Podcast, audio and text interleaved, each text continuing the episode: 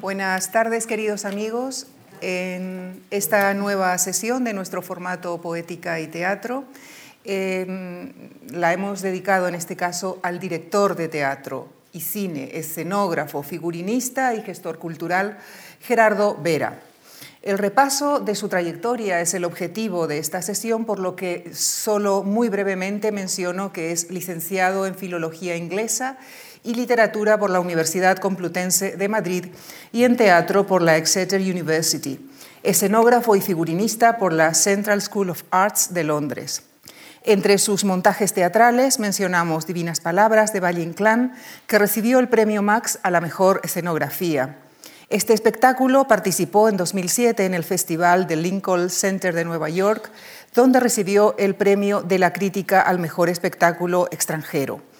En cine ha dirigido las películas La otra historia de Rosendo Juárez, Una mujer bajo la lluvia, La Celestina, Segunda piel y Deseo. Gerardo Vera dirigió el Centro Dramático Nacional entre 2004 y 2011.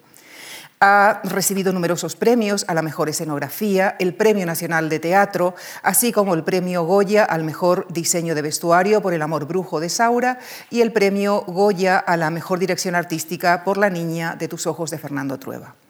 Gerardo Vera dialogará esta tarde con el periodista y escritor Jesús Ruiz Mantilla y en el curso de la sesión los actores Lucía Quintana y Marcos Marín interpretarán un fragmento de Los hermanos Karamazov de Dostoyevsky. A todos ellos nuestro más profundo agradecimiento. Les dejo con ellos. Gracias.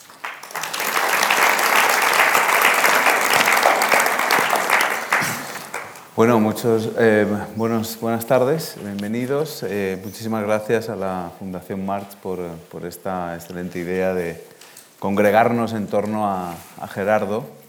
Eh, si yo tuviera que elegir, conozco a Gerardo hace mucho tiempo, pero si tuviera que elegir algo que es constante en los encuentros que vamos teniendo, las conversaciones, las llamadas de teléfono, es vitalidad, carácter y entusiasmo. Tú cuando llamas a Gerardo, cuando ves a Gerardo, acabas completamente absorbido por esa vitalidad, ese entusiasmo absolutamente contagioso, eh, que si en una conversación eh, es así, no quiero saber cómo debe ser en un ensayo, eh, y esto nos lo van a poder contar o lo vais a poder ver, o lo van a poder ver ustedes en escena en un fragmento de la maravillosa, el maravilloso montaje que hizo de los hermanos Karamazov hace dos años quizá, un año... Año y pico. Año y pico. Eh, hace dos, una temporada, sí, año y pico. Gerardo empezó de niño los recados en el, en el teatro, luego nos contará hace cuántos años, porque eso lo, lo revela él eh, y solo él. Eh, le veían, le veían maneras, le veían maneras los grandes eh, actores y directores de la época. Eh, pasó a, lo que digamos es una especie de ingeniería creativa que es la escenografía, que es el decorado, que es eh, eso tan importante y tan expresivo. un personaje quizá quieto, pero, pero realmente fundamental cuando se hace bien en un buen montaje. Eh, pasó a la dirección de escena y si no han visto alguna, me imagino que muchos de ustedes lo habrán visto a menudo, pero si no han visto es eh, realmente, eh, son espectáculos, dos, dos, últimos que, ha hecho en, que yo haya visto en el Centro Dramático Nacional, Agosto y, y los hermanos Karamazov son una inyección absoluta de adrenalina, pero también lo es como concentración, eh, lo que yo vi o lo que yo vi repetidas veces en el Teatro Maravillas con el crédito. Son algunos de sus últimos montajes absolutamente brillantes, donde, donde prima sobre todo la intención, el lenguaje, la acción, la acción interpretativa. Eh, y, eso es la intención, ¿no? en, este, en este mundo en que vivimos tan, tan sobrepasados por, por, lo light. El otro día vi ese espanto que se llama La La Land, que es una película absolutamente repugnante. Eh, hay, hay, que, hay que curarse con, con, con, espectáculos como, como los de Gerardo, perdón la incursión en el cine. Gerardo, eh, estoy encantado de estar aquí contigo hoy. Y yo que estés aquí, porque es como continuar esa conversación larga que llevamos años, teniendo y que en cada una de ellas se aporta algo y se buscan caminos siempre para seguir en la brecha. Yo mm, agradezco primero a la Fundación Marc, Juan Marc porque se dice siempre este marco incomparable para reunirme con el público al que siempre veo y no hablo con él porque lo veo en los estrenos o en las funciones de teatro y se produce esa cuarta pared donde los que hacemos los espectáculos y el público no tenemos contacto, aunque es verdad y puede parecer un poco pedante que los veo porque te felicitan mucho cuando te ven en el pasillo, te, te cogen la mano y te dicen que les ha gustado muchísimo lo que han visto.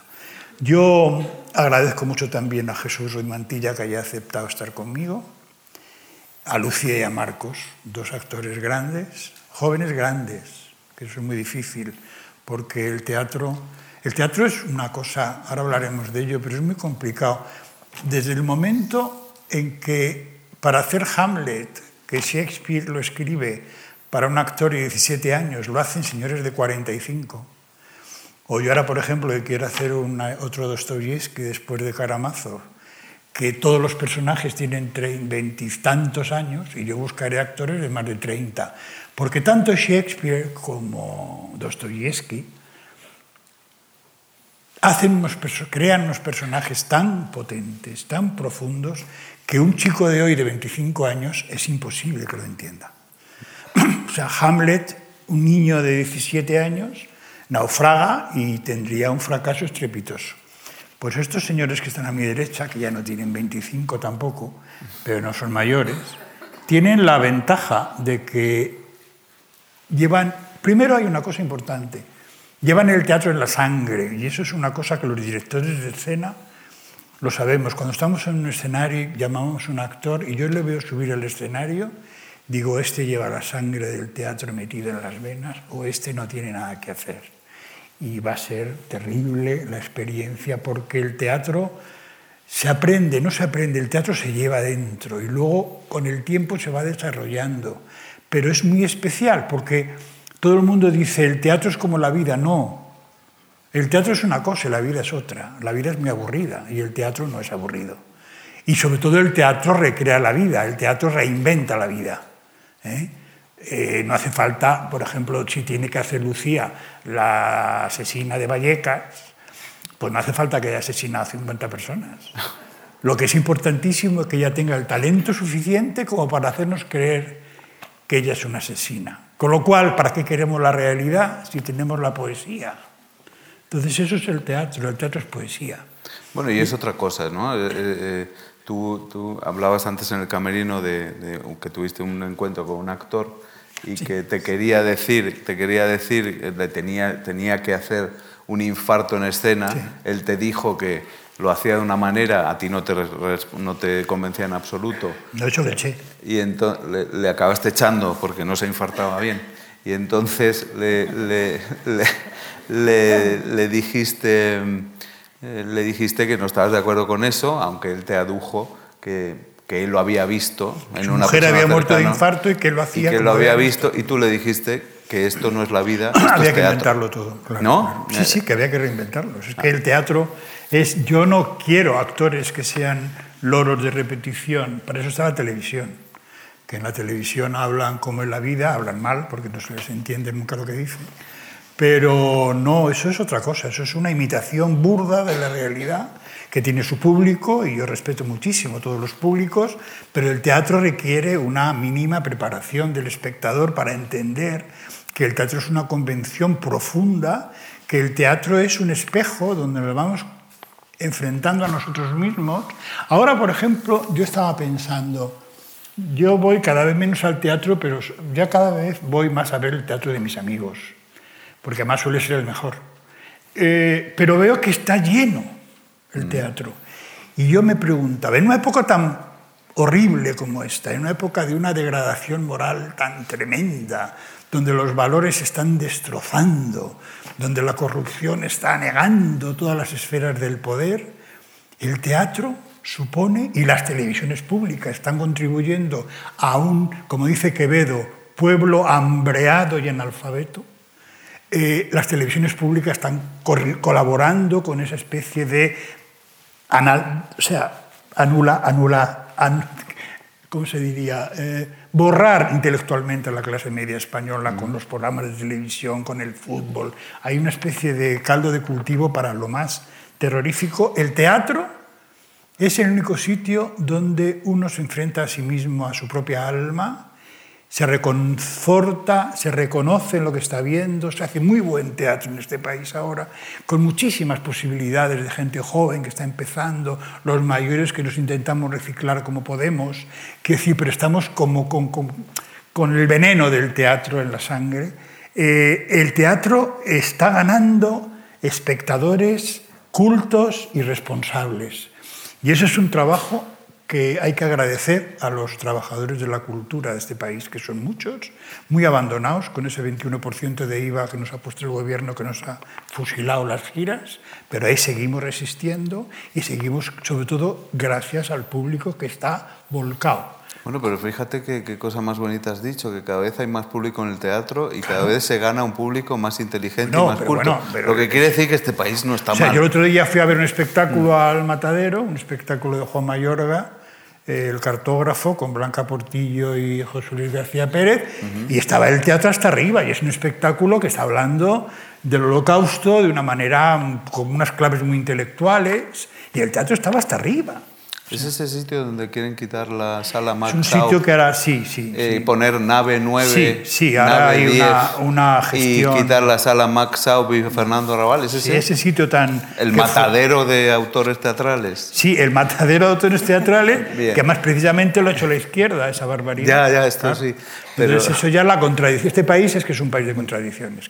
Sin embargo, eh, yo hoy todavía estoy. Yo soy un privilegiado realmente privilegiado, porque empecé con todos los grandes directores y escenógrafos del país, José Luis Alonso, Adolfo Masilla, José Tamayo, Francisco Nieva, Víctor María Cortés, Wilfredo Burman, Nuria Espert, Asunción Sancho, Aurora Bautista, José Bódalo, Irene Gutiérrez Cava, Jura, todo. ¿Por orden alfabético estás? No, me están saliendo porque además los llevo en el corazón a todos y lo sabían ellos los que viven y los que, no, los, que, los que no viven. Digo, los que viven lo saben y los otros lo sabían porque lo hablábamos mucho. Eh, yo he respetado mucho esa profesión, incluso en una época en la que se producía ya, en los últimos años de Franco, se produjo un movimiento que se llamaba el Teatro Independiente, que era un teatro muy político, un teatro muy agresivo, un teatro mm, donde el valor era no lo teatral, sino lo políticamente o sea, el ser de izquierdas definía el espectáculo, que yo decía que no. O sea, ser de izquierda está muy bien para, para un panfleto, pero no para un espectáculo de teatro. O sea, si encima soy de izquierdas, hay que hacer el teatro todavía mejor, quiero decir, porque si no, no tiene eficacia. Bueno, pues en aquel momento ya, yo ya veía que esto eh, del teatro se podía convertir en el lenguaje que hiciera que los seres humanos nos enfrentásemos a nuestra realidad y así fue. Yo conocí a todos los grandes y para mí todos ellos eran una lección. Incluso algunos que desde el teatro independiente hablaban de teatro burgués y se los despreciaba, decían que eran teatro comercial. Yo veía que eran gentes llenas de talento y era milagroso. O sea, por ejemplo, yo podía ver a un actor como Bódalo que salía a escena y te sobrecogía, que antes de salir a escena estaba oyendo el partido de fútbol con un pinganillo tú, estos actores ahora, claro, tienen que concentrarse, cosa que es estupenda, yo no les permitiría que, estuvieran oyendo el partido de fútbol, pero estos señores, que luego salían ahí y eran tan enormes, estaban, o sea, no creían para nada ni en la formación. Esta gente se había formado haciendo giras y haciendo un espectáculo detrás de otro. Me acuerdo que un día eh, Julia Gutiérrez Cava, hablando una noche, cenando, me dice, Fíjate tú, porque Julio Gutiérrez Cava pertenece a esa generación de actores que tenían compañía propia o trabajaban en compañía, eh, Julia trabajaba en la compañía de Isabel Garcés, en el Teatro Infante Isabel, y hacían repertorio, hacían obras de Miura, obras de Agatha Christie, y me contaba, y fíjate tú cómo era en aquel momento la efervescencia del teatro, que es cuando yo empecé, que un día estábamos haciendo una función de Miguel Miura, Y había dos chavalitos que hacían de camareros y, como las cosas de los chavales jóvenes que acababan de salir de la mili, se emborracharon con dos prostitutas y no fueron a la función. Entonces, doña Isabel Garcés, que era muy... Por favor, por favor, por favor, hay que buscar a dos, hay que buscar a dos. Que, que, no podemos fallar la función, hay que hacer siete. Se hacía siete y once en aquella época, dos funciones. Y entonces buscaron a dos. Dice Julia, y de repente llegan dos chavales, hacen la función, les damos el texto y hacen la función. Dice, qué maravilla. Y eran Alfredo Landa y Pepe Sacristán. Dice Julia, claro, eso pasaba en aquella época. Pepe Sacristán acaba de llegar de Chinchón y estaba trabajando de meritorio en el Beatriz. Y Landa acababa de eh, venir de San Sebastián, de, de, trabajar allí en una compañía de aficionados y le cogió José Luis Alonso para hacer los campos del Edén de Antonio Gala en el María Guerrero. Y entonces, de repente, aparecieron en el Infante Isabel estos dos que en, en, una temporada se hicieron ya, como ya los llamaron para el cine, Landa hizo tocar las tres, se convirtió en estrella. Pues toda esa gente ahí me ha permitido saber y conocer el teatro desde dentro. Y saber una cosa que yo a los actores, ellos lo saben, se lo digo siempre, el escenario es como un calambre. Yo no entiendo esos actores modernos que salen al escenario y digo, ¿qué haces? Y pegan gritos. Dice, me estoy relajando. Digo, pero ¿cómo te vas a relajar en un escenario? Con 500 personas delante. Es decir, tienes que estar en comunión con eso desde la energía, desde la verdad, y desde el talento. Entonces yo eso lo he vivido, independientemente de que los productos no eran tan buenos como los que se hacen ahora, pero una gente que sí llevaba el teatro en la sangre y que ves a Julia Gutiérrez Cámara ya con 80 años, la ves ahora haciendo una cosa que hizo de teatro clásico, Santa Teresa de Jesús, y te ponen los pelos de punta, o ves a Nuria haciendo la violación de Lucrecia, es decir, o Concha. Yo, yo acabo de dirigir a Concha Velasco en un espectáculo, La Reina Juana, que no sé si alguno lo habéis visto, y dirigir a esa mujer. Yo no había trabajado con ella nunca. Concha y yo íbamos siempre hablando. Tenemos que hacer algo juntos, eso es lo que se dice siempre. ¿no? A ver si nos... Y nunca... Digo, mira, en el teatro hay que hacerlo cuando toca.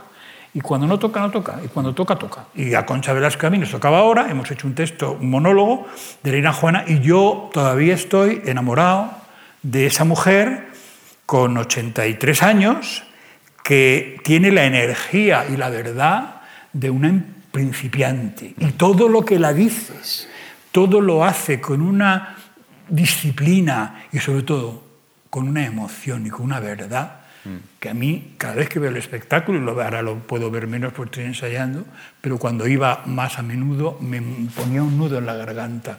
Ese es el teatro que a mí me gusta, el teatro que te pone un nudo en la garganta. Luego, aparte de ser un privilegiado por eso, soy un privilegiado porque he vivido una generación de los 80 en la que el teatro español se renovó. O sea, el teatro que estoy hablando yo era un teatro antiguo, era un teatro en el que los decorados eran de cartón piedra. Eh, llegó una persona en los años finales de los 60 que se llamaba Francisco Nieva, recién fallecido, que revolucionó el teatro desde el punto de vista estético y yo inmediatamente, como era muy curioso, le llamé por teléfono y digo, Paco, quiero trabajar contigo de ayudante. Y estuve cuatro años con él, que aprendí prácticamente la mitad de lo que sé. Hicimos grandes espectáculos juntos y ahí se renovó el teatro. Pero ya en los 80 fue cuando, que ya Paco Nieva había hecho su trabajo, ya empezó el teatro de la modernidad. Y ahí hay una persona eh, tocado por la mano de, Dios. déjame adivinar, ¿se llama Luis Pascual? Sí.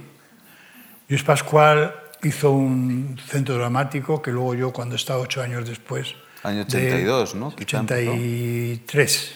83 empezó. He estado intentando buscar esa referencia siempre. Yo fui un colaborador. Éramos Pascual, un escenógrafo catalán que se llama Fabien Puigvert y yo. Los bueno, venían del Jure y si... Del Jure, venían los dos del Jure de Barcelona. Y si gente de mi quinta a los 50 sigue yendo al teatro es porque conoció eh, esa época con Pascual en el Centro Dramático Nacional, con Narros en el Español y con Marsilla. Claro, claro. Pero Pascual tenía... Mira qué trío. Pero Pascual tenía... El genio. No, y la modernidad. Y la modernidad. Pascual tenía... Pascual había sido... Lo tiene todavía. Eh, no, todo este rollo es para deciros y decirte y decirles que todavía el domingo fui a ver el espectáculo último de Luis. De la Quinta del Biberón. La Quinta del Biberón en el María Guerrero.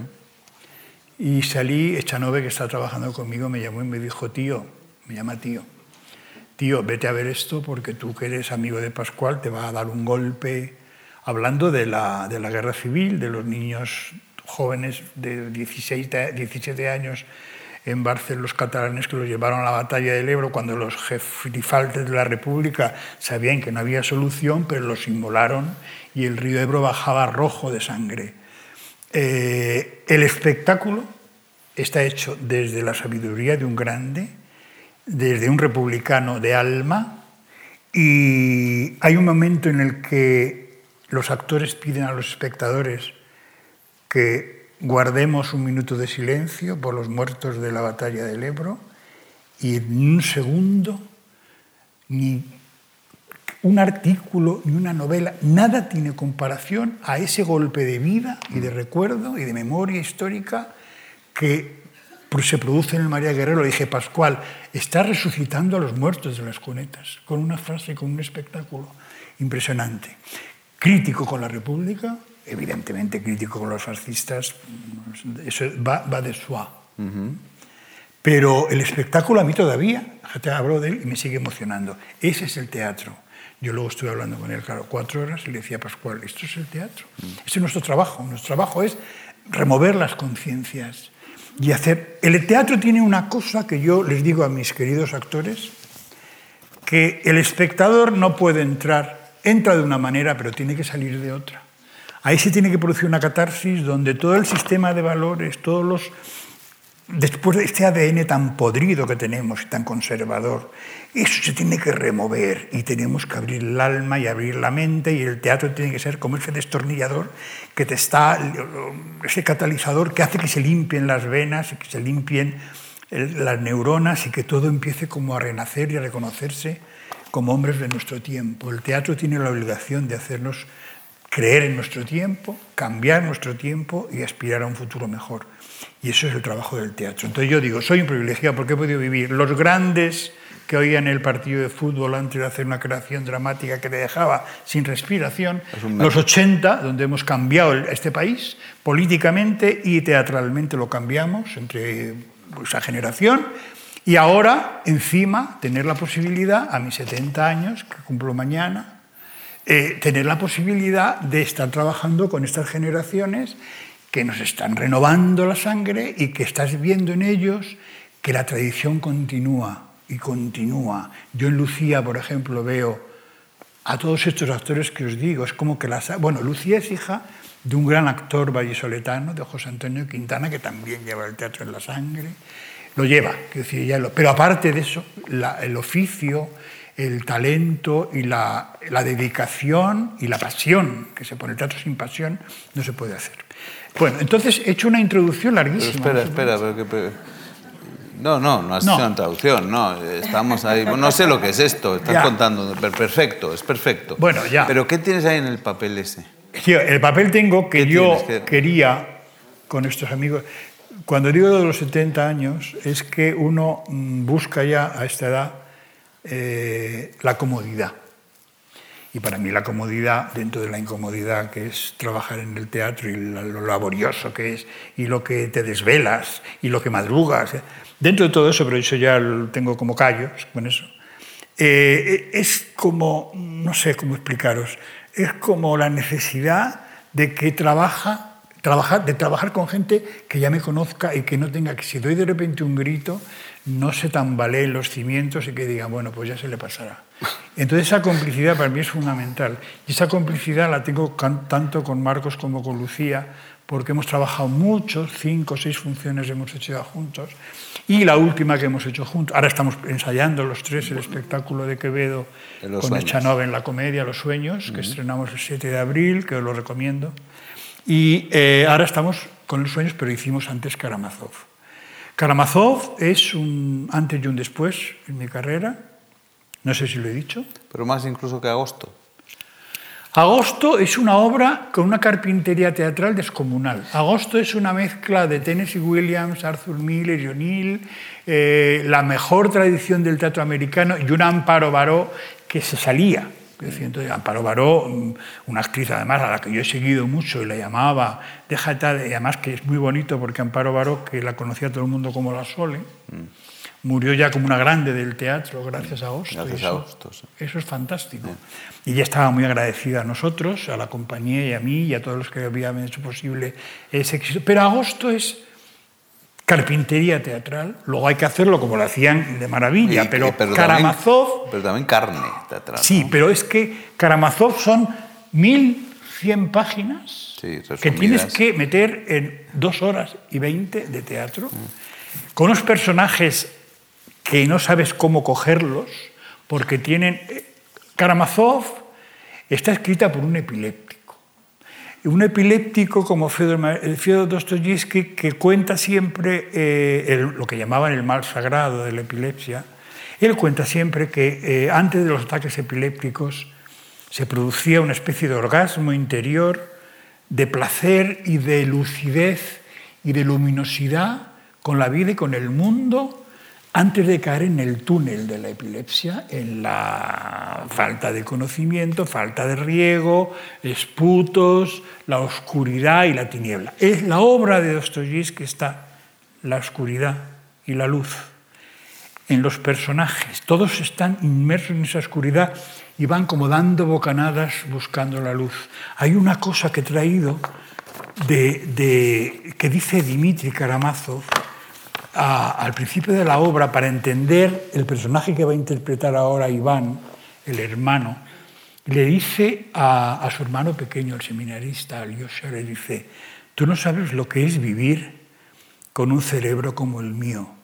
Es como si hubiera sido creado por un asesino que me hubiese abierto el cráneo y hubiese metido dentro un enjambre de insectos enloquecidos. Amo la indignidad del vicio. Es decir, ese mundo, con el actor Fernando Gil que lo hizo, trabajamos hasta la saciedad porque tienes que descubrir esa putrefacción y al mismo tiempo ser capaz de amar con toda la luminosidad del mundo. Eso necesita actores de una envergadura mm. tremenda. Y eso lo conseguimos también, esa cosa tan bonita que pasa en los espectáculos, que no, no, hay, no, había localidad ni en agosto ni en... Sí, no, no, había localidades nunca. La gente, y además se producía una cosa...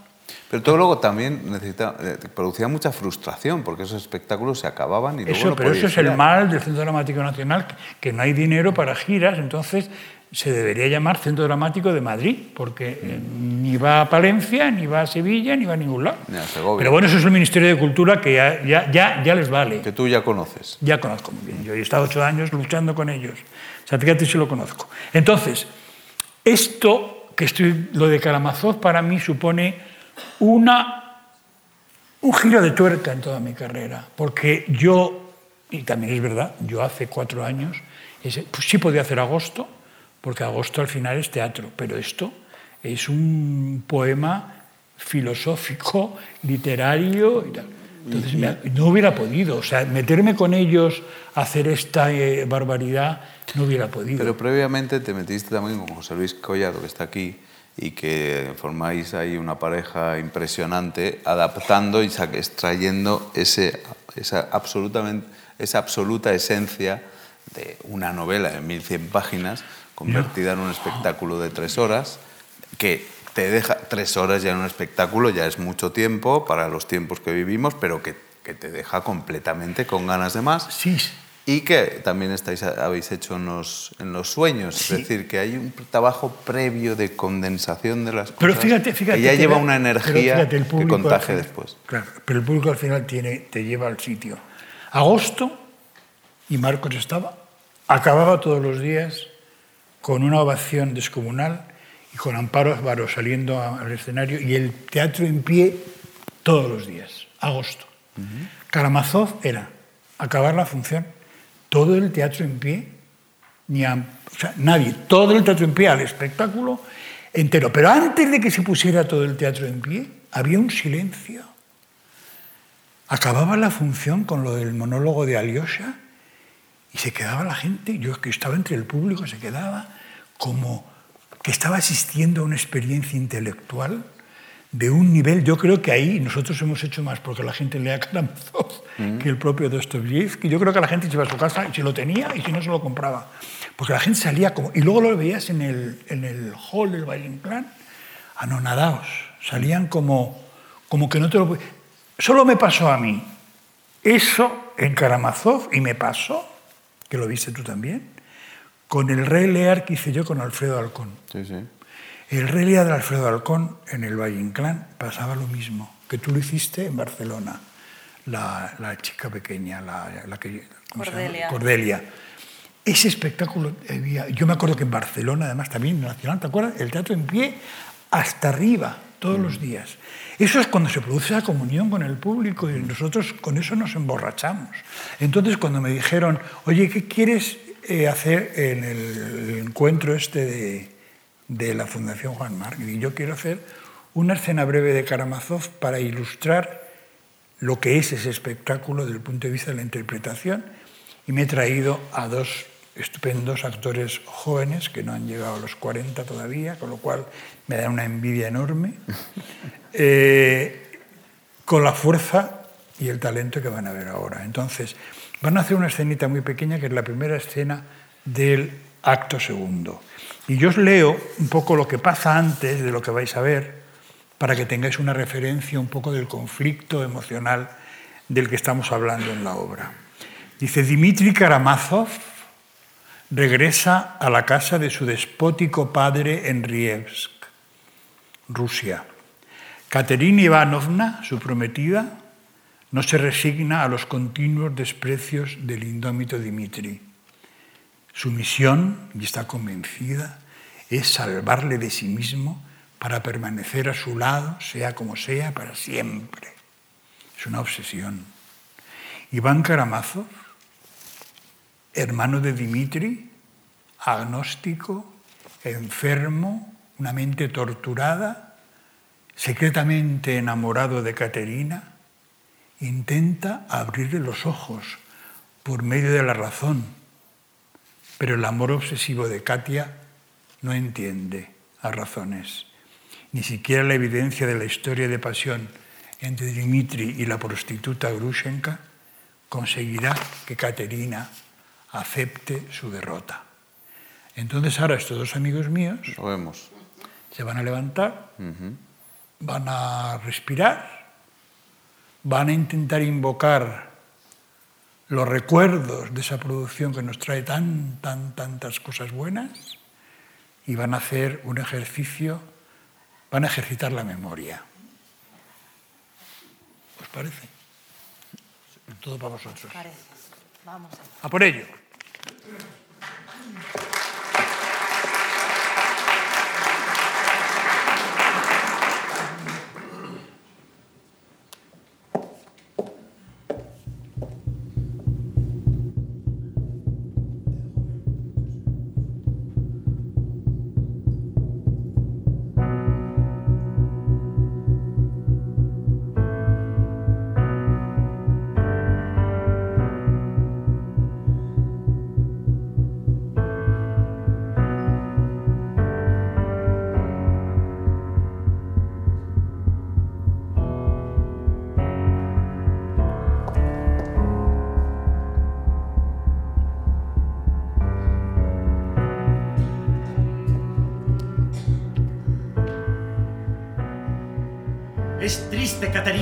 Que no sientas la necesidad de ser feliz. Porque la vida no es lo suficientemente hermosa y ahora querría que lo fuera. Aún no puedes saber lo poderosa que es. Te arrastra aunque no quieras.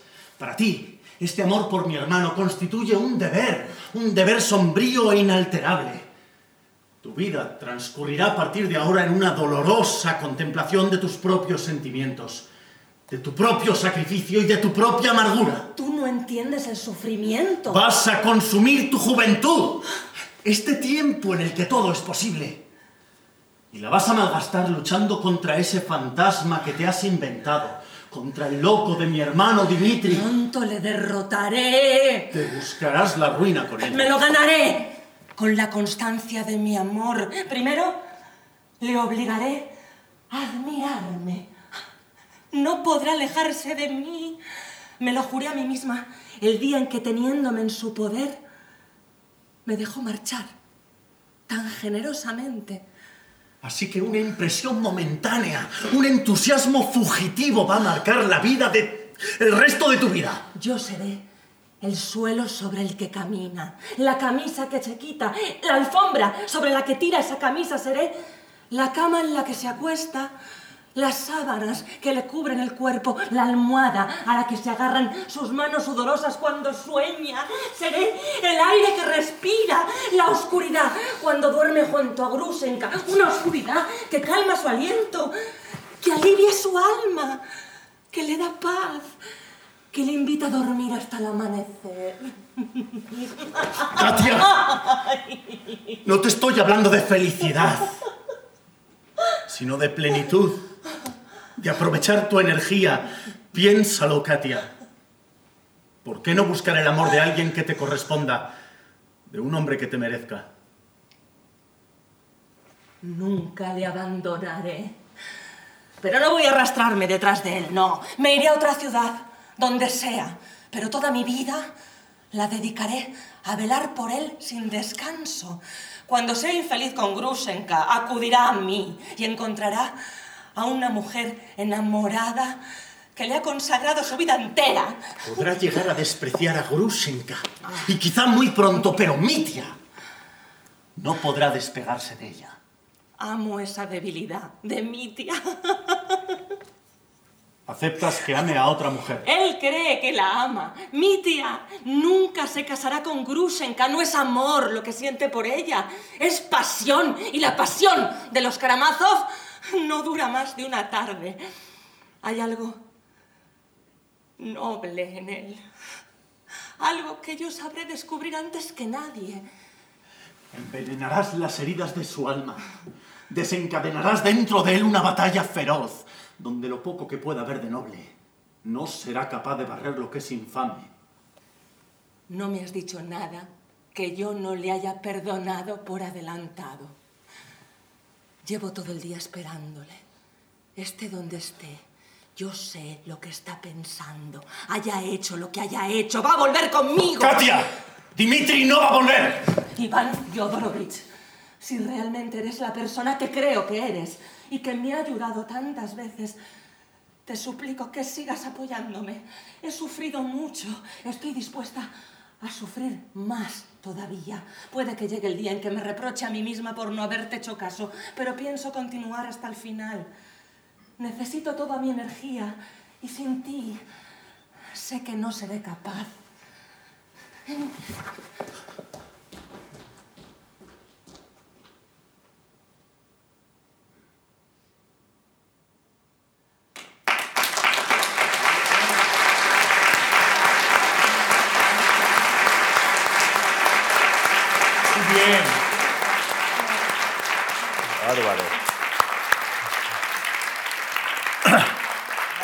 Bueno, esto, esto eh, claro, ilustra además eh, que es un espectáculo que hemos hecho hace año y medio, ¿no? Que eh, ahí veis un poco los actores cuando realmente hacen un trabajo que luego son capaces de repetirlo con la distancia de un año, ¿no?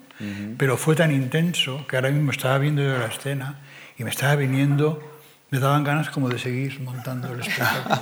Está, estáis reviviendo absolutamente todo y, y veis que son personajes muy límites. Además, eh, eh, tiene mucha, muchas características esta escena de la manera que tengo yo de trabajar. Tiene esa intensidad tan controlada, pero tan límite. Tiene, estáis viendo que el espacio, cuando me dijeron qué necesitas, digo, pues necesito solo una maleta, porque en la escena lo que cuenta es que Katy acaba de llegar a la ciudad a instalarse en un, gran, un piso grande y yo eso en el decorado lo hacíamos con nada, lo hacíamos con una maleta, una maleta que es el símbolo de algo que ya ha traído cuando he llegado, donde se supone que una obra realista, eso que decimos de es como la vida, llegaría con una señora rica, aristócrata moscovita, llegaría con cinco baúles, con enaguas, con joyeros, y nosotros no necesitamos para hacer esto, el actor no necesita más que saber exactamente qué es lo que quiere el personaje, inventarse esa tragedia, conocer por dentro los personajes hasta el fondo y una maleta. Pues es que es curioso en los últimos espectáculos que has hecho la austeridad, viniendo tú de la, de la, escenografía, claro, porque la austeridad uno, que conoces Por, por, tu sabiduría, imprescindible claro. eso, ¿no? Tú sabes que los escenógrafos somos, éramos, somos buenos cocineros y pasa una cosa, cuando tú haces la comida, luego no te gusta. Tú haces la comida, haces una fabada y come más el que está enfrente que tú, porque tú estás ya saturado antes de, de oler las alubias y el chorizo y la morcilla, ya estás saturado y tú no, no disfrutas como el otro que no sabe absolutamente nada, llega, pues esto es lo mismo. Yeah. O sea, aquí, quiero decir, a mí lo que me gusta después de la escenografía, ahora estoy haciendo un quevedo con ellos, que es una cosa ya conocen tus cosas, ¿no? ya conocen tus arrebatos. ¿no? Esto también lo pueden comentar ellos, ¿eh? ahora que, que, están aquí los pobres calladitos, discretitos. Hay que decir que Gerardo te llama a las 9 de la mañana un domingo ah. para contarte que se le ha ocurrido no sé qué y, y, que ha estado toda la noche de insomnio pensando en el espectáculo. ¿no? O sea, no para ir a misa, no les llamo para ir a misa. No, no. Bien, no. Y, Pero eso es muy de agradecer. ¿eh? O sea, yo, bueno, a la vista está también como actriz a la vista está porque, porque queremos trabajar con un creador como, como Gerardo, ¿no? con todo lo que, lo que ya os ha, os ha estado contando. ¿no? Pero ahora estos días, para, para volver a retomar eh, este trocito de Karamazov, hemos podido ver el espectáculo que no lo habíamos visto. Lo hemos visto en vídeo eh, del Centro de Documentación Teatral, que se graban todos los espectáculos eh, que se hacen. Y, y, claro, uno desde dentro intuye eh, lo que está haciendo, percibe por la reacción del público y, y, lo que se crea, ¿no? esa cosa tan mágica que dice Gerardo, la comunicación con el público. Pero al verlo, yo le llamé enseguida porque le puse un mensaje, me quedé muy sorprendida porque creo que era gran teatro y con Gerardo se hace gran teatro. Mm. Y esto, en estos momentos, creo que lo hacen muy pocos o vamos, contados con los dedos de la mano, si acaso, ¿no? Y, y eh, es lo que tiene que ver con esto de la tradición, ¿no? Que él, que él dice, yo creo que, que sí que realmente es un hombre de teatro y un creador como quedan muy pocos. Y, y, y nos queda, eh, bueno, a, y a, la, a, los directores que empiezan, ¿no? no perder este, esta visión de, de, hacer espectáculos que sean grandes ¿no? y, y que cuenten cosas a lo grande. Pues también es que mmm, sí es verdad que yo trabajo con muy, muy, mucha facilidad, y, pero antes de ensayar hay mucha fiebre. Mm. O sea, yo duermo mal. Mm. Eh, yo tengo que mm, obligarme a una disciplina que no consigo, que es eh, no en medio de la noche no pensar en una idea que me trastoque o en una música, porque ya me levanto, porque me pongo una me voy al ordenador a buscar una partita de Juan Sebastián Bach. Yeah. Entonces ya la oigo y me emociono y ya no duermo y luego, bueno, terrible. Entonces eso es una cosa que yo tengo que empezar a, a controlar, porque mm, en Quevedo, Quevedo ha sido un espectáculo Está siendo. Vamos está siendo un espectáculo. Le doy las gracias a ese chico de las gafas, José Luis Collado, el mismo autor de Karamazov, que ha hecho conmigo Quevedo, por, y ha aguantado todo esto, que es muy mucho de aguantar. Pero Quevedo lo voy a explicar porque a uno lo, lo verá, pero como proceso es muy interesante. Cuando me llaman a mí del teatro clásico para hacer un espectáculo, primero me llamaron para hacer un tartufo como homenaje a Adolfo Marsilla, que había hecho un tartufo en el Teatro de la Comedia con un éxito descomunal. Yo, lo, yo, estaba ahí de ayudante de escenografía de Francisco Nieva uh -huh. y eh, yo leo el tartufo y claro, el tiempo es implacable. En aquel momento Adolfo escribió una sátira del opus, de López Rodó, de los tecnócratas, estaba muy enraizado esa versión de Molière en la época. Y tú la lías ahora y decía, pues esto es una tontuna, esto es una... Es, ¿Cómo voy a hacer? Le dije a Lenin, ¿cómo voy a hacer un homenaje a Marsilla con esta, con esta tontería? Pues no. Entonces el homenaje a Marsilla, pues ya será, o que lo haga otro, no sé. Yo el tartufo no, no dije que no. Y cuando me empezaron a, a tantear títulos, me acuerdo que me dijeron, casa con dos puertas, malas de guardar, no sé qué. Entonces ya me quedé yo mirando a la directora Elena, que es una persona a la que agradezco públicamente que haya, se haya arriesgado a hacer esto de los sueños. Yo le dije, mira, a mí, yo soy muy, muy, vengo de una generación muy de izquierdas, en el alma, ¿eh? no como el PSOE, otra cosa. O sea, lo llevo dentro. Es una broma que he hecho así. Eh, los quiero mucho, pero es un momento difícil, delicado. Entonces, yo, no, a mí los temas del honor, de los celos, me importan un bledo. Digo, yo quiero hacer una historia sobre el imperio, pero cuando vienen ya todos con sífilis. Mm.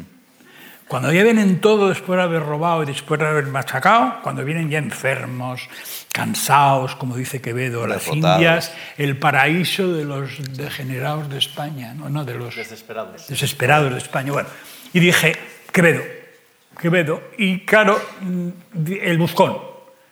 Y era para la compañía de Chanove, con lo cual José Luis Collado y yo nos ponemos a leer el Buscón, y el Buscón no es un espectáculo para Chanove. Mm pero con 20 años menos. Entonces digo, los sueños. ¿Quién, cómo se me ocurriría esa barbaridad?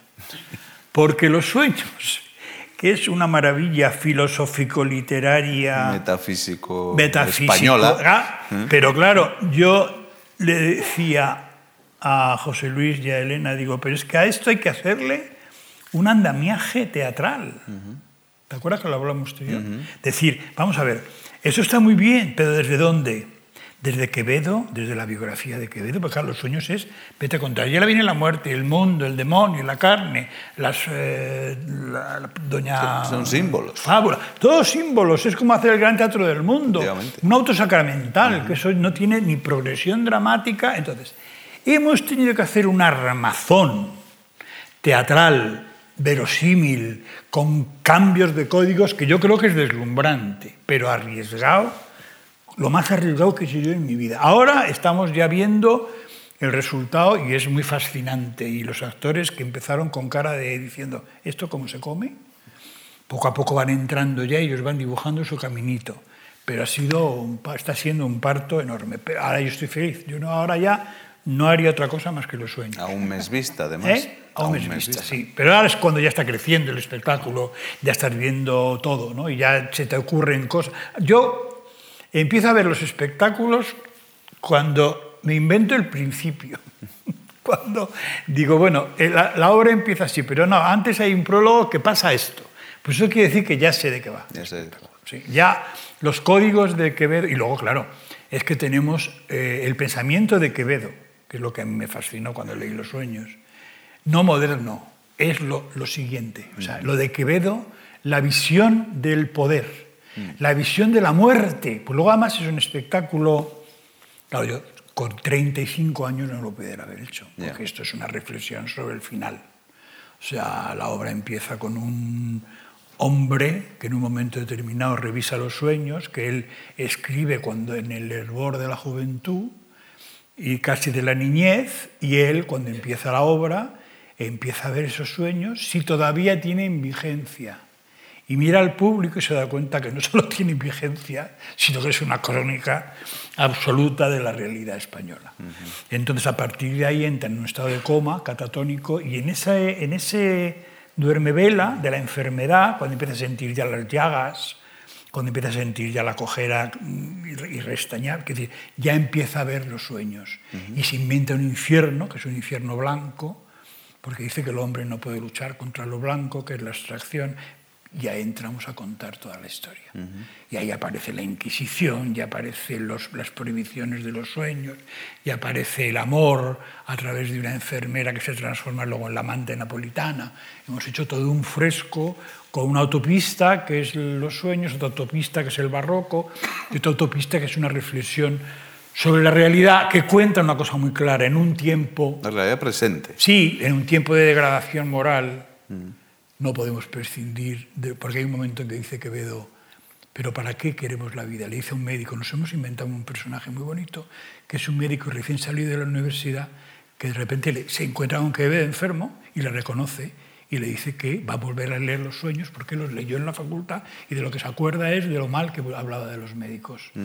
Entonces, a partir de ahí, ese médico que va empapándose de la filosofía de Quevedo, hay un momento en que tiene una conversación con Quevedo y le dice, pero ¿para qué esperamos a que la vida se nos lleve cuando podemos irnos nosotros?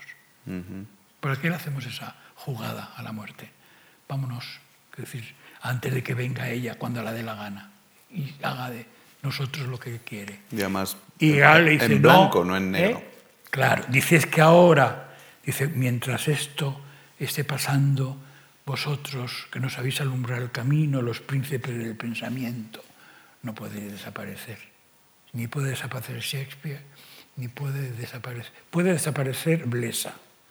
Pero Shakespeare, Shakespeare, Quevedo, Mozart, Proust, Cervantes no pueden desaparecer porque son los que nos iluminan el camino. Y ese pensamiento es hermosísimo, porque es el pensamiento a partir de la biografía de un burro enfermo mm. como Quevedo y su agonía final. Y eso, Mario, que no ha abierto la boca más que para la cena, eh, ¿cómo lo estáis viviendo en ese proceso ahora de la, de la estás absolutamente metidos en el proceso, de no saber en qué va a quedar, pero tener una idea de lo que estáis haciendo más o menos.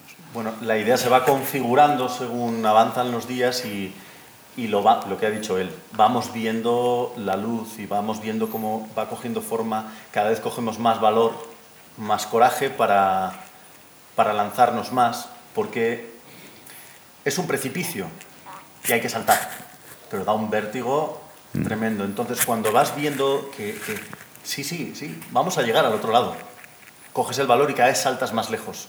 Y, cada, cuanto más lejos saltas, más crece el espectáculo. Y, eh, ayer me dijo Gerardo que, que estábamos todos eh, inspirados. No estábamos inspirados el primer día primer día estábamos desconcertados, desconcertados sin saber por dónde iba a ir, porque es verdad que tú haces una lectura del texto y dices, es, es maravilloso, pero ¿esto cómo se hace? Pero no sabéis cómo se puede armar en teatro porque no, es teatro. Y cómo simultanear los códigos, es complicado. Es un espectáculo teatralmente muy complejo. Aunque luego... El, entusiasmo también del capitán, ¿no? del director, es muy importante. Cuando en, espectáculos de este, siempre, pero en espectáculos de este tipo, ¿no? que son totalmente creaciones de un material muy sin forma, ah. es, muy, es muy importante ver que, que él está todo el rato buscando que está todo el rato intentando que tengamos anclajes, él, y, él y nosotros, o sea que estamos también todos en lo mismo, ¿no? navegando o nadando en un mar que, bueno, pues que al principio es muy raro, pero, pero bueno, es muy Bueno, saltar, saltar de la mano de Gerardo Vera a, escena pues es, da un poco más de seguridad, hay un flotador ahí. Pero Gerardo, yo, hay, una nota, hay, hay una cosa que yo noto muchísimo. Tú dices un antes y un después en, em, en Caramazo, pero yo noto eh, que cuando tú dejaste ese despacho del Centro Dramático Nacional y saliste eh, otra vez al, al, al, ruedo, fuera de, libre, ¿no? una especie de liberación y una, y una, una especie de rejuvenecimiento. Estás más joven, más... Em, más vital, eh, mm, mucho más inspirado quizás, ¿no? porque esa losa de la administración claro, es que te, cuenta que yo te, acogotaba de alguna manera, pero es que has hecho espectáculos que no solo han sido absolutamente brillantes desde el punto de vista formal, sino que han sido éxitos clamorosos. Pero te das cuenta también que yo ahora... O sea, hay una conexión con el público, por esa, porque perciben esa energía tuya renovada. Pero que ahora hago lo que me da la gana y, y es muy importante. Porque antes estaba eh, casi 7, 8 horas eh, haciendo gestiones para que hicieran teatro los demás. Pero saliste con una rabia para hacer. Sí, porque ya estoy harto del ministerio, harto de los funcionarios, harto de que viene un señor y te dice, oiga, que firma un contrato, pero no me pagan hasta dentro de dos meses. Esa cosa de la administración, cansina, berlanguiana, decir, ocho años. Kafkiana. Kafkiana. Ocho años y luego esa Yo sobreviví a tres ministros de cultura. O sea, yo me nombró Carmen Calvo, luego vino Molina y luego vino González Sinde. Menos mal que es verdad que los políticos de esto no saben nada. Entonces no te dicen nada de lo que tienes que hacer. Tú te mm. buscas la vida porque tú imagínate que encima cada uno quisiera dar al Teatro al Centro Dramático Nacional su impronta. Solo había uno que no digo quién es, que quería solo, como era de Sevilla, quería que todo fuera de Sevilla. Y yo le dije que no, que eso aquí, que aquí no cabía, que aquí había que hacer teatro bueno, fuera de Sevilla o fuera de las Urdes. No, también hay una cosa importante, y es que uno va evolucionando. Date cuenta que yo cuando decía antes que he sido un privilegiado, no solo he sido un privilegiado. Yo el otro día, y no es, no es por presumir, pero yo veía mi currículum y es una cosa absolutamente agotadora. Sí, porque no hemos entrado en el cine. Claro, el cine... Yo me he acordado de una cosa, de tu última película, que no has vuelto a hacer cines de 2002, 2005. No quiero, no quiero, no quiero, no quiero. No, no, porque estás en el teatro y a ver quién te saca de ahí. no, y sobre todo porque el cine que interesa ahora a mí no me interesa. Ya, pero ¿te acuerdas esta Deseo? Sí, pero preciosa. Nos acordamos, maravillosa película. Y hoy que han dicho que cierran Embassy, ¿te acuerdas? Ay, ahí rodé yo, ¿no? Eh, no es que rodara, sino que era como un conciliábulo antinazi, ¿no? Sí, el, donde iban luego las señoras a tomar el té. Eso es, pero, pero tiene ese punto, ¿no? Sí, el punto de deseo de los nazis, los espías. De los nazis, los espías, ese es un mundo tremendo que operaba tanto en Madrid, ¿no? Y te digo porque echo de menos un poco también tu cine. Pero también el teatro tiene... Eh, yo he decidido que soy un hombre de teatro y lo demás son como cosas que han pasado en mi vida. Pero claro, en todo lo que yo hago está desde aquel... Acuérdate, porque yo soy el único que ha hecho cine, teatro, televisión, serie de televisión, menos circo, he hecho de todo. Todo se andará, todo se andará. ¿Eh? Acuérdate lo que fue el programa que hicimos con Luchaga y yo de viaje con nosotros sí, en televisión. Es que era un poco con Pilar Miró, que era la, aquello fue la revolución en la televisión. Mm. Luego todos los conciertos con Ana Belén, con Mecano. Que decir, claro, es una trayectoria que cuando coges un escenario, lo que tienes atrás ya. Claro, yo además era un. Eh, cuando rodaba, la gente decía, pues este tío, ¿cómo rueda tan bien? Digo, coño, porque yo cuando era director artístico de todos, que he sido director artístico de Trueba, de Gutiérrez Aragón, de Saura, de todos, yo me fijaba, todo el rato estaba ahí. Generalmente los directores Hiciste artísticos... un máster, un máster. Claro, y me decía tío Escamilla o Alcaine, ¿y este cabrón cómo está todo el día aquí? Que no se separa de la cámara. ¿Eh? No hay manera, que yo quiero quitarle un mueble y no me deja, porque está aquí, que no se mueve. Saura, dile que se vaya a algún sitio. Y yo estaba todo el rato, ¿qué objetivo? ¿Qué? Y preguntaba, ¿y aquí vas a poner un... ¿Y, aquí qué? ¿Y por qué pones esa...? Todo el rato. Entonces, claro, cuando me dicen, vas a rodar una película con Antonio Banderas, que estaba ya en Estados Unidos y vino a hacer conmigo un, piloto de televisión que se llamaba Rosendo Juárez, que era Antonio, el protagonista, claro, cuando yo llego el primer día y me dice todo el mundo, la pregunta, la pregunta terrible para un director de cine es, cuando llegas y hay 600 personas mirando y un señor te dice, ¿dónde va la cámara? Y yo me acuerdo que la primera película con Antonio, me acuerdo que dije, bueno, hay un plano que viene Antonio, que sale de casa de su madre, que era Terele Pávez, viene por aquí, la cámara va aquí.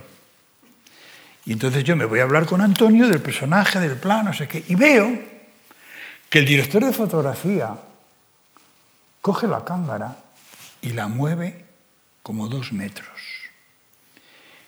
Y yo me quedo así mirando y digo, qué cabrón, es mejor lo que dice él. Mm.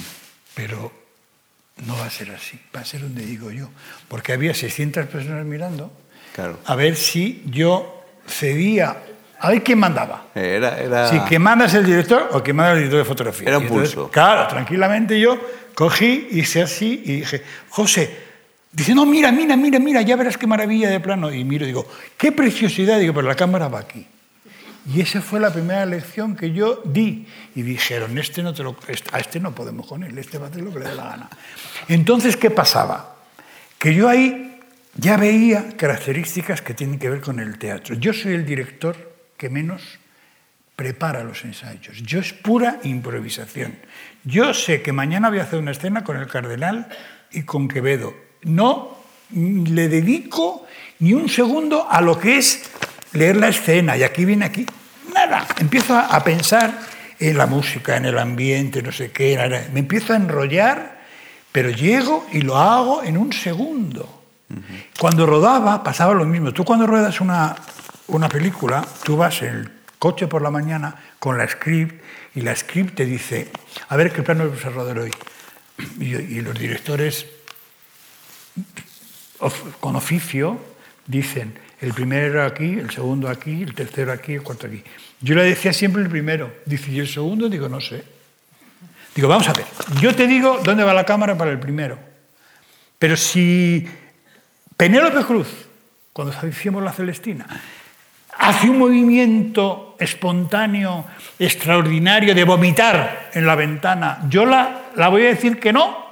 Pues el segundo es desde abajo viendo cómo cae el vómito por la ventana. Es una broma, no, no es que vomitar.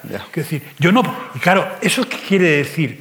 Que para hacer eso tienes que tener una seguridad brutal, porque tú sabes que a las 8 se acaba y lo que no ha rodado ya no se rueda, mm. porque es el plan de rodaje. Pero yo sé perfectamente que al final, si iba, mal de tiempo, cogía y decía, bueno, por la calle y me venga, aquí, aquí, pa, pa, pa, pa, pa. Eso es una seguridad que he tenido yo siempre, porque he tenido la ventaja, o la, bueno, he tenido que he estudiado como un animal. O sea, yo he estudiado lo que no sabe nadie de pintura, claro, por esceno, como escenógrafo, pintura, escultura. Musicalmente soy una apisonadora. O sea, los músicos no que trabajar conmigo, porque la música la digo yo la que quiero, quiero la partita de baja aquí. Y cuando acaba esto viene un Hindemith. Y después de Hindemith viene Mahler. Y después viene una percusión que encontré. Entonces eso, eso a los músicos los pone de los nervios, ya se lo saben y van demandados. Entonces, claro, todo ese bagaje para el teatro es buenísimo, porque te sale fluido, fluido. Yo improvisas, dices, ¿Eh? improvisas. Todo el rato, todo el rato. claro, que la base es muy... Pero lo dices que lo tienes todo preparado. ¿En algo me estás mintiendo? No, no, lo tengo todo preparado. Lo tengo todo... ¿Alguna, ¿Por algún lado me la estás colando? No, no, no, no, no. Quiero decir, los directores lo que hacen es, a esta frase, la actriz va hacia la mesa. Hmm. Y luego, a esta otra frase, la actriz va hacia la ventana. Y luego se encuentra con el otro vas haciendo tu esquema de, lo que, de cómo se tienen que mover los directores. no, no te estoy mintiendo para nada. ¿no? me gusta mucho improvisar. Lo que pasa es que, claro, la fiebre te permite tener una base que es muy difícil que te equivoques. Si yo estoy con Lucía ensayando una escena y no sale, sé que en un momento determinado hay cuatro claves, cuatro lugares comunes que la escena funciona. Lugares comunes no queremos. Bueno, lugares comunes. Cuatro indicaciones ah. que hacen que Lucía de repente, y luego mañana la volvemos a hacer y probablemente le demos un cambio y la escena vaya descubriendo otros caminos. Pero yo me siento muy, muy cómodo en el trabajo que hago porque lo llevo muy trabajado. O sea, vamos a ver. Yo cuando la mejor improvisación es la que viene de la preparación profunda. No, no, es que por ejemplo, yo me la ópera, que tú, están, tú, y yo hemos hecho coloquios de ópera en el Real. La ópera, mientras cuando yo decidí, pues yo tenía una vocación musical, mi, mi, gran frustración es no haber estudiado música, pero cuando yo empecé a hacer ópera, acuérdate del Bosch, y Alban Berg y todo aquello, yo en aquel momento los viernes estaba solo, no estaba casado como ahora, tenía mucho más tiempo para mí. Entonces los viernes me encerraba en mi casa hasta el lunes. Y yo me inventaba que tenía que ir a Segovia. No, y ahí decía, me tengo que oír el cazador furtivo de Weber, la tosca de Puccini y la voce de Alban Berg. Y me las oí enteras en el salón de mi casa, tomando notas. O yo me estudié todo el repertorio. Y luego cuando yo hacía las óperas, pues no es que ya me las sabía, pero ya tenía una base para saber, yo Don Giovanni me lo sabía de memoria, y eh, las, que me gustan a mí. Entonces, quiero decir, eso también es muchas horas. Pero estudiar también es la que no te gustan. ¿Eh? Estudiar también son las que no te gustan. No, no, eso no. Eso, eso, eso solo cuando me llama para hacer live y la tengo que hacer, pues la llama al estudio. Pero a mí, por ejemplo, yo el año pasado, hace dos años, hice con Zubimeta Medea, ¿te acuerdas? En el Palau con Violeta Urbana Y esa ópera me parece espantosa. Lo que pasa es que como la tenía que hacer con Meta, pues me la aprendí. Además, ahí teníamos una ventaja, porque Meta no la había dirigido nunca. Mm. Violeta Romana no la había cantado nunca, yo no la había dirigido. Con lo cual estábamos los tres absolutamente vírgenes. Y ahí no lo pasamos muy bien. Pero que antes hicimos... pero nos gustaba. No, a mí no me gusta nada. Es decir, yo eso es una ópera que no tengo en el iPod, oyéndola y, y no la tengo en mi música. Y luego, hombre, lo que pasa es que cuando las haces... ahí había una cosa impresionante que el trabajo de Violeta Urbana era, era tan buena, tan inteligente, tan lista, entendía esa cosa que tienen los cantantes de ópera, además, que yo siempre me meto con los actores de teatro, porque los actores de teatro son como tardíos, o sea, son como apisonadores, son paquidérmicos un poco. ¿no? Los de ópera, como no tienen tiempo y están en Montreal y mañana tienen que cantar por la tarde, en el, tienen ya una manera, y además encima tienen una ventaja, que es que ellos van con partitura, con lo cual ellos, ellos el movimiento lo asocian a una nota. Y entonces lo tienen clarísimo, que en el momento que dicen tal frase están aquí. Y, o sea, yo con Violeta Urbana he llegado a ensayar la Medea cuatro días. Una obra de producción nueva, con decorado nuevo. Son de una rapidez. Claro, date cuenta que Violeta Urbana contigo estaba haciendo la Medea y un fin de semana que desapareció, estaba haciendo en Montreal el Macbeth con Currentzis, con el griego, mm. y ahí llega por la mañana, le dice Currentzis a las 4 de la tarde, incluso si no está Currentzis, el, el regidor la marca, pum, pum, pum, pum, pum, y son apabullantes en ese aspecto. Claro, también hay una cosa clara, son muy disciplinados, que es que, eh, por ejemplo, estudiarse la Lulú de Albanberg y no, saber eso. ¿Son horas o no? Eh, Violeta Urbana, cuando estuve haciendo conmigo la Medea, iba a grabar con Valery Gergiev en el Marinsky el Parsifal de Wagner.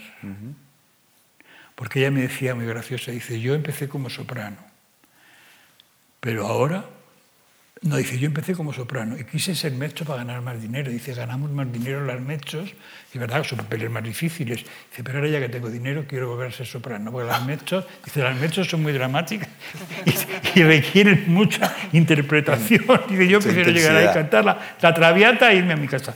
Entonces, claro, es que esta gente él estaba preparándose, estudiando el, el Parsifal de Wagner, la Kundry de la, ¿eh? Y digo, pero tú cuándo dices, pues yo estudio Parsifal seis horas diarias, o sea, que estás enseñando conmigo la Medea, ensayos musicales con su y meta y te vas al hotel. Seis horas con la partitura de Parsifal, te sigue grabamos dentro de un mes. ¿Qué cuerpos aguantan eso y qué cabezas y qué voces? Y qué voces, claro, encima luego, qué voces, Violeta Hermana, fíjate cómo es esa mujer. O sea, no, no, eso, yo eso, la verdad que me produce una admiración tremenda. Es tremendo y además es excepcional. Bueno, esta, esta gente es muy amable, pero tiene que cenar. Y, y, y, no se van, y están encantados escuchándote, escuchando. Porque yo, como he dicho, tengo. Pero, voy a hacer mañana 70 años, tengo un poco de abuelo cebolleta. Vas a hacer mañana 70 años, despídete, si quieres, ya con una, con una declaración. Bueno, pues eh, seguiré eh, muy feliz de estar aquí, porque, bueno, no tengo tantas ocasiones de hablar tanto como hoy aunque soy caudaloso, como dice Gabilondo, dice, cuando me hace una entrevista que Gabilondo siempre me dice, Gerardo, no seas caudaloso, porque te hago una pregunta y ya en la, respuesta ya me has hecho todas las, has contestado a todas las que te Sí, yo por lo menos te he hecho tres preguntas. Pues. Bueno, pero es que una vida, 52 años, mucha experiencia, muchos recuerdos. Ya estoy en la etapa de los recuerdos, y eso los que tenéis más de 60 años lo entendéis. Eh, recuerdo mucho. Y ahora, además ahora me acuerdo de cosas que antes no me acordaba. Me acuerdo de... Por ejemplo, ahora fíjate, me acuerdo, ando mucho por Madrid, me acuerdo de los cines que se han perdido en Madrid. Aquí estaba un cine que se llamaba Chamberí, en mi barrio. Y aquí había un cine que se llamaba el Cine Chueca. Y aquí estaba el Cine Colón, y me acuerdo que el último programa doble que vi fue Maribel y la extraña familia de Trapecio. Y me, acuerdo, y me viene a la cabeza y me acuerdo hasta con quién iba. Luego es la otra parte que no saben ustedes, que para, queda para otro, hay que hacer otro encuentro conmigo. Mi etapa de coleccionista, yo tengo la colección de carteles de cine antiguos más apabullante que ustedes se puede. De hecho, me he arruinado. Te has arruinado con eso. ¿Eh? Te has arruinado con eso. Querido Gerardo, eh, hay que cortar el caudal. Eh, y eh, lo dicho, muchísimas gracias por tu generosidad, por tu entrega, por, por tu maravillosa verborrea. y, por, esa, por esa energía contagiosa y, y esa, esa lucidez que, bueno, que esta gente comprueba contigo cada día y que el público que va a ir a ver los sueños en un mes como, como, como locos, yo el primero, eh, te va a prestar previamente su aplauso hoy. Gracias, gracias.